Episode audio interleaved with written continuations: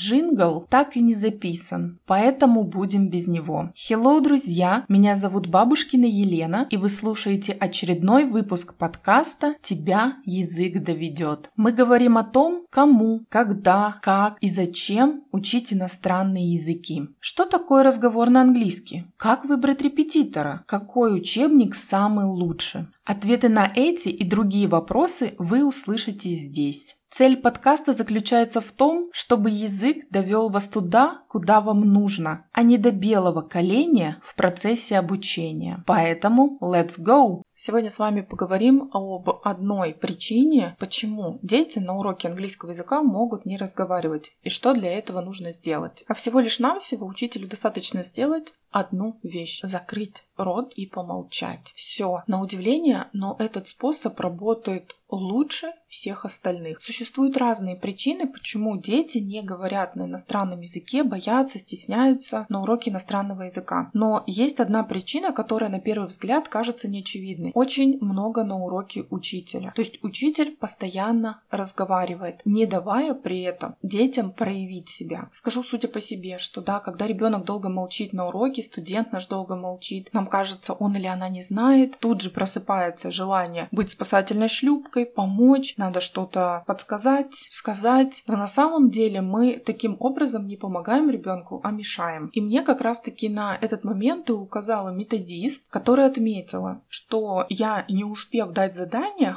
уже бросаюсь помогать, подсказывать ребенку. То есть не даю даже время подумать и собраться с мыслями. Я отправила урок на проверку и такой запрос был, я сказала, что ну вот что-то дети молчат. Я не знаю уже, что делать, они не разговаривают, никак не получается, вроде бы материал изучаем, помогите. И как раз-таки одной из рекомендаций методиста было просто отключать микрофон, поскольку я работаю онлайн и мне это сделать гораздо проще, отключить себе микрофон и молчать. То есть объяснить, дать ребенку задание, проверить, что ребенок все понял, а потом просто сидеть молча. И вот здесь как раз-таки оказалось, что просто миссия невыполнима. Я ерзала на стуле, сидела, вот прям буквально физически закрывала себе рот, чтобы не подсказать и дать ребенку самостоятельно проявиться и сделать какое-то задание. И вы знаете, чудо действительно произошло. Дети начали больше говорить на уроке. То есть я это применила ко всем своим ученикам, даже к самым маленьким. И действительно, вот что называется magic. Magic случилось. После этого я вспомнила еще один случай. Я была на курсе по подготовке к ЕГЭ, к экзамену, и мы все задали вопрос преподавателю, что делать, когда ребенок при выполнении заданий говорит, я не знаю, что сказать, у меня нет своего мнения, у меня нет своих мыслей. И мы, конечно, что делали в этот момент? Начинали ребенку накидывать варианты решения решения проблемы. А преподавательница, наоборот, тогда сказала, молчите, просто закройте рот и ничего не говорите. Что бы вам ни говорил ребенок, просто молчите, вы дали ему задание. И также руководитель курса тогда отметила, что из ее практики дольше 10 минут не выдерживал никто. И нам руководитель курса тогда сказала, что у нее был один ученик, который не знал, как делать и все время молчал но она говорила, что больше 10 минут молчания он не выдерживал. То есть молчал преподаватель, молчал ученик, и после 10 минут он в итоге начинал говорить и выполнять задания. Поэтому, дорогие коллеги, если вы хотите, чтобы ваши дети, чтобы ваши студентах на уроках начали разговаривать по-английски, то, как это ни странно, но начните с себя. Просто